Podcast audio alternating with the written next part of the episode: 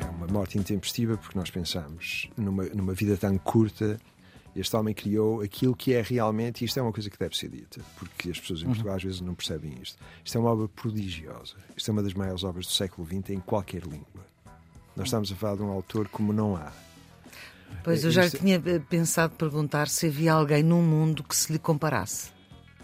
Há, há claramente alguns autores de. de- Mas Shakespeare foi só um, ou não? Não, não, não, claro, mas no século. XX, por exemplo, há, há- há- há extraordinários poetas, mas são uma mancheia de poetas aqui e ali, não é? sim. Portanto, o Pessoa, o Pessoa pertence a- ao- aos mais importantes autores em qualquer língua do século XX. Estamos com o António Feijó, é professor catedrático da Faculdade de Letras da Universidade de Lisboa, da qual foi diretor, é atualmente pró-reitor da Universidade de Lisboa, tem uma pós-graduação, PhD, em literatura inglesa e norte-americana na Brown University de Rhode Island, Providence, Estados Unidos, claro, e um Master em literatura inglesa e norte-americana da State University de Nova York, é administrador não executivo da Fundação Calouste Gulbenkian, a qual vai presidir neste ano de 2022, foi presidente aqui do Conselho Geral Independente da RTP e tem obra publicada, vasta obra publicada, e é por causa de Fernando Pessoa que está aqui no Serviço Público Bloco Notas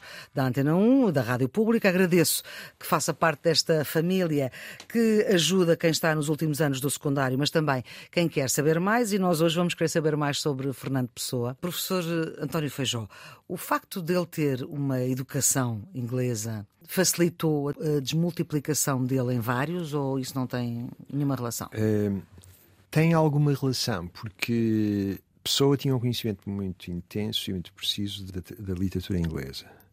Porque a escolarização dele tinha sido justamente nessa cultura vitoriana inglesa, em Durban, na África do Sul, onde eh, passou, onde teve realmente toda a sua existência até ao fim da adolescência. Ele Século. nasce em Lisboa em 1888 e morre em 1935 com 47 anos de idade. Aliás, é uma morte intempestiva porque nós pensamos numa, numa vida tão curta.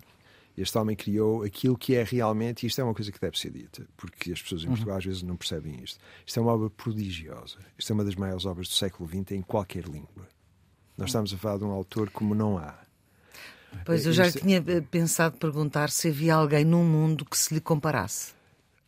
Há, há claramente alguns autores de. de- Mas Shakespeare foi só um, ou não? Não, não, não, claro, mas no século Sim. XX, por exemplo, há, há extraordinários poetas, mas são uma mancheia de poetas aqui e ali, não é? Sim. Portanto, o Pessoa, o Pessoa pertence a- ao- aos mais importantes autores em qualquer língua do século XX. Agora, mas o lado inglês tem um lado muito interessante, que é a escolaridade dele foi em inglês, não é? A escolarização foi em inglês. Ele Isso- falava inglês, para ele inglês e português era igual. Claro, embora o inglês dele, ele escreveu poemas ingleses, e o- os, os primeiros dois livros que ele publicou, ele publicou dois livros de poemas em inglês, em Lisboa, e publicou também, por exemplo, um poema em inglês numa publicação eh, eh, em Londres.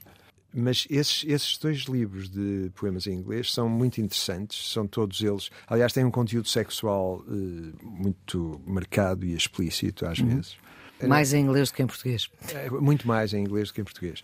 Aliás, mas o interessante aqui é o lado mais interessante desta relação com a cultura eh, inglesa. E falando agora de aquilo que na cultura inglesa podia ter induzido alguma coisa como esse cenário de criação dos heterónimos ou alguma coisa de próximo. Aí o nome maior é de certo Shakespeare. E aliás há uma coisa muito interessante aqui na relação com Shakespeare, que é assim. Pessoa tem textos que ficaram inéditos e que, entretanto, depois foram publicados, porque nós temos agora a publicação sucessiva dos inéditos. É incrível. Como é que passou este tempo todo ainda é inédito? Exato. Eh, eh, Mas, e alguns desses inéditos são de um brilho extraordinário. Mas então, em alguns desses inéditos, eh, por exemplo, Pessoa descreve Shakespeare como sendo um histérico neurasténico.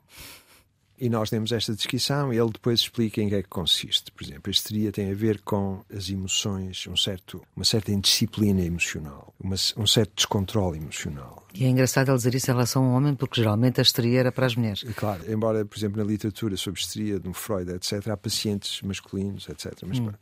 E depois a neurastenia via-se em quê? A neurastenia via-se no lado racional ou na inteligência muito minuciosa, esta é a pessoa a falar de si próprio, ou na vontade de ser muito amorfa. Mas Shakespeare é um histérico neurasténico. E como é um histérico neurasténico, isso explica que tenha conseguido desdobrar-se em imensas personagens.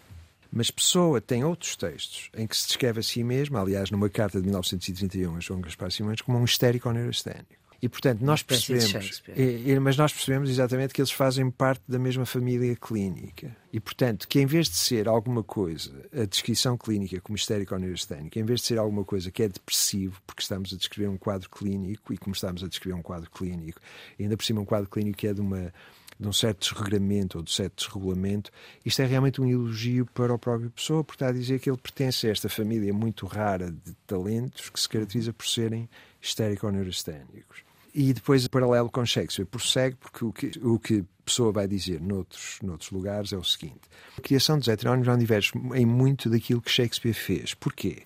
Shakespeare, nas suas peças, criou personagens. Hum. Hamlet, Macbeth, etc. E os heterónimos são como se fosse o Hamlet que tivesse saído do palco. Tivesse fugido tivesse do palco própria, e depois começasse a dizer o que diz em palco, mas como sendo seu ser gente, não é? é exato. E não personagem. Exato. Não é por acaso que a pessoa descreve o conjunto e o arranjo dos seus heterónimos como sendo um drama ingente, não é? Embora, embora esta expressão depois seja ainda mais complexa e mais interessante, mas um drama ingente tem também esse lado, não é? É um drama que se corporiza em pessoas, não se corporiza em personagens no palco. Uhum. As pessoas aqui são pessoas um bocado peculiares, porque são são reis, etc, etc. Hum. Mas cada uma delas depois tem um contorno, tem uma história, e aliás há até textos em tem que. Tem uma pessoa... profissão. Exatamente, e há textos em que a pessoa diz que irá dado passo, irá mesmo providenciar fotografias dos heterónimos. Dizer... Então, vamos fazer aqui, tentar fazer aqui fotografias. Vamos à fotografia de Álvaro de Campos. Nasceu em Tavira, eh, é engenheiro naval, formado em Glasgow, usa monóculo, nós temos algumas publicações de Álvaro de Campos, alguns poemas de Álvaro de Campos, que foram compostos antes dele ter sofrido a influência de Alberto Queiro. E depois hum. temos a produção de Álvaro de Campos depois de ter sofrido a influência de Alberto Queiro. Realmente, a quase totalidade do Campos que temos é o Campos que sofreu a influência de Alberto Queiro, porque Alberto hum. Queiro é o, é o centro do sistema. Hum. Alberto Queiro é o mestre deles todos. Hum. Todos eles se transformaram em poetas porque Por encontraram Alberto Queiro uhum. e Campos também. Só que Alberto Queira é o centro, ele é que é o mestre. E é o, é o encontro com o mestre que desencadeia uhum. em cada um deles a sua identidade como poeta, a sua, a, a sua existência como poeta. No caso de Campos, no entanto, e ao contrário dos outros, nós dispomos em Campos de um poema ou dois poemas que ele escreveu antes de encontrar Queiro. E, e esses são poemas do Campos Campos. Mas o campus verdadeiro é o campus depois de encontrar Queiro. E isso é toda a produção posterior. Uhum. O Salva Campos tem um lado histérico, tem um lado futurista, uhum. isso tem a ver com uma certa sensibilidade do tempo e um certo tipo de movimento de vanguarda do tempo e um certo tipo de idioma, de uhum. fala do tempo que ele reproduz. É truculento, é polémico, é violento, e, e, tem, portanto, uma série de características que o distinguem do próprio Pessoa. Então agora vamos à fotografia de Alberto Queiro. Pois, Alberto Queiro tem um lado muito interessante porque é um autodidata, não tem qualquer educação formal. Vive, Sabe ler e escrever? Uh, exato. E morreu novo, vive no Ribatejo. Todos morrem novos, não é? Não, por acaso. Há um, há um que morre. Não, não é? o Ricardo Reis não, não, não morre. Uh, aliás, o Álvaro de Campos não há referências à sua morte também. Uh, há, há, uma referência à morte de Queiro. Queiro morre em 1915. Embora haja poemas de Queiro escritos em 1925, porque não há relação entre uma coisa e outra. Ou seja. Ah, pode ser, claro, claro, pois ele morre, claro. mas continua. Claro, portanto, uh, portanto mas, Queiro, mas Queiro vive no campo Portanto, não morre. Quer não dizer, morre. é que há, se há coisa que é certa, ou se morre ou não se morre, não, não, claro. não há meio morto. Não é? mas, mas, aqui há, mas, mas aqui há um problema, que é, no caso de um criador, e isso pode ser claro. um pintor, etc, etc. Tudo é hum, possível. Uh, é possível só neste sentido, é porque há alguma coisa que é póstuma ao pintor ou ao escritor que é a sua obra. E se a sua obra persiste, nós hoje continuamos a falar de Picasso como se Picasso estivesse nos, nos quadros em que, que, pintou.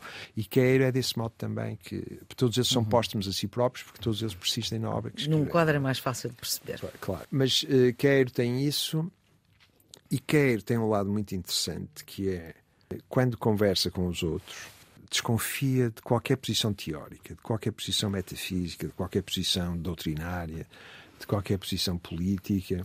Para Queiro só existe o objeto que neste momento vê. Portanto, se está a olhar para uma pedra, É a uma única pedra. coisa que existe é a pedra que neste momento vê. Isto é, isto é uma forma de limpeza, limpeza conceptual, etc. É só, só existe o objeto que neste momento vê. Não se é influenciado por nada de outra coisa Claro. que não aquela que se está. E não quer contaminar o objeto que vê com nada, com ou uma memória, por Ou com exemplo. Uhum. ou com uma associação que faça qualquer coisa, etc. E, portanto, nas tais notas para a recordação do meu mestre guerreiro, do Álvaro de Campos, em que ele descreve as conversas, Uhum. o Álvaro de Campos às vezes chega a ver, às vezes ficam, os outros ficam sem perceber exatamente o que fazer desta teoria Uhum. e questionam Queiro. E Queiro desconcerta-os. As respostas de Queiro deixam-os sempre desconcertados. Eles ficam sem perceber como é que é possível tanta simplicidade. Como é que é possível reduzir tudo unicamente a este ato de percepção, a este ato de perceber uma coisa. Muito uma bem. coisa singular. Aliás, de perceber uma coisa singular, é a pedra, a pedra que neste momento vejo, que não é sequer a pedra, a mesma pedra que vi ontem quando olhei para ela, porque entretanto, entre ontem e hoje, tudo mudou, etc. E não é, em certo sentido, a pedra teve uma espécie de ida e volta. E agora, quando volta, não é a mesma. Portanto, E eu também não sou o mesmo quando olho para ela. Exatamente. Portanto, Queiro está sempre a descrever isto deste modo. E desarticula tudo o resto, todas as teorias, etc. Aliás, teorias para eles são absurdas. Há um grande crítico, há grandes críticos sobre Pessoa, há textos muito interessantes sobre Pessoa. Mas críticos no sentido de dizerem que aquele. Não, é um- tentarem explicar a obra, a tentar Ah. interpretar a obra, por exemplo, Críticos nesse Lourenço. Sim, etc. claro. É, Há esse- há vários, grandes sim. críticos de Pessoa. Mas há um crítico de Pessoa de que eu gosto particularmente, embora se tenha escrito apenas um, um livro muito curto, muito pequeno sobre Pessoa. Portanto, linha É é- Alberto Queiro. Exato, que é, que é Agostinho da Silva. Hum. Eu, eu gosto desse livro do Agostinho da Silva. E porquê é que eu gosto desse livro do Agostinho da Silva? Porque ele, ao falar dos heterónimos, ele toma os heterónimos e toma o que a pessoa diz dos heterónimos de modo literal. Portanto, por exemplo, ele diz o seguinte: Ricardo Reis. Ricardo Reis nasceu no Porto, é monárquico, é classicista no, no seu gosto literário e estético. Está exilado no Brasil, às vezes no Peru, mas de certo na América Latina e é um defensor de, um- de uma forma de paganismo, isto é, de tentativa de reconstrução do paganismo clássico grego, a criação do panteão de deuses clássicos, etc. Isto é Ricardo Reis. Agostinho da Silva, a falar de Ricardo Reis, diz: Reis nasceu no Porto e, como o Porto é uma cidade da liberdade, Reis tem essa característica. Ou seja, para ele, o facto de Reis nascer no Porto quer dizer alguma Uma coisa. coisa. E, mas não, ele não tenta persuadir-nos. Ele assume imediatamente que isso é assim. E, portanto, fala deles como se fossem eh, pessoas reais e toma-os como pessoas reais. Nós podemos dizer assim, mas isso é uma ilusão. Mas o interessante é que ele tem um ponto, é que não há modo de tomar estas, estas, estes nomes senão como pessoas reais. Porque senão como é que falaríamos deles? Pois. Só que ele leva isso ao limite e, portanto, tudo o que é dito por pessoas sobre cada um deles é tomado por Agostinho da Silva como sendo uma verdade de facto. Professor António Feijó, vamos ter que parar por aqui esta nossa conversa. Vamos voltar a falar deste Fernando Pessoa que se desmultiplica. A produção do Serviço Público Bloco Notas é da João Jana Fernandes, a gravação de Jorge Almeida, edição Maria Flor Pedroso. Tenham um bom dia.